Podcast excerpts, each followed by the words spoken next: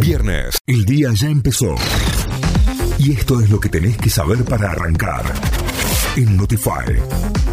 Tras dos meses en baja, la inflación se aceleró nuevamente en julio. Según los relevamientos de consultoras privadas, la inflación aceleró en julio y se ubicaría por encima del 7%, un punto encima de junio, en parte por las últimas medidas anunciadas en el acuerdo con el Fondo Monetario Internacional. Las consultoras además informaron que comenzaron a observar movimientos en los precios y señalaron que el mayor impacto se verificaría en agosto, el mes de las elecciones primarias. La provincia de Córdoba pasó a planta permanente a 4.171 empleados públicos que eran contratados. El Sindicato de Empleados Públicos anunció que el gobernador Juan Esqueretti firmó el decreto 1030, que fue publicado ayer en el boletín oficial, en el, que, en el cual se oficializa el pase a planta permanente de 4.171 empleados públicos que eran contratados, que a partir de ahora tendrán estabilidad laboral y recibirán todos los beneficios que tienen los agentes que pertenecen de manera efectiva a la Administración Pública Provincial.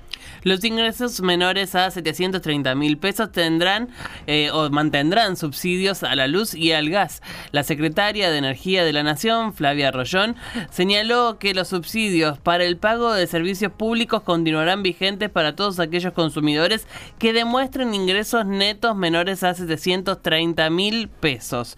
La funcionaria estimó que a partir del 1 de agosto, quienes tengan altos ingresos o no hayan solicitado las tarifas subsidiadas recibirán boletas con aumentos estimados del 150% interanual. Encontraron el cuerpo de Héctor Aguilar, el cordobés desaparecido en Mendoza. Tras 25 días de intensa búsqueda, las autoridades finalmente encontraron el cuerpo sin vida de Héctor Aguilar, el hombre de 64 años oriundo de Río Cuarto, quien había desaparecido en la provincia de Mendoza.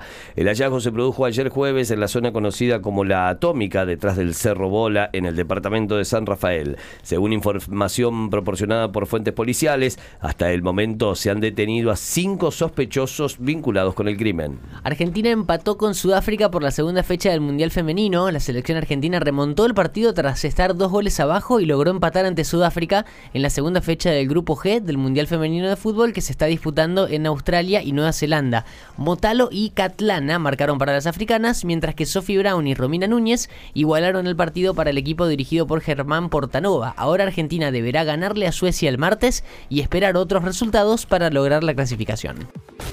Notify, las distintas miradas de la actualidad para que saques tus propias conclusiones. De 6 a 9, Notify, plataforma de noticias.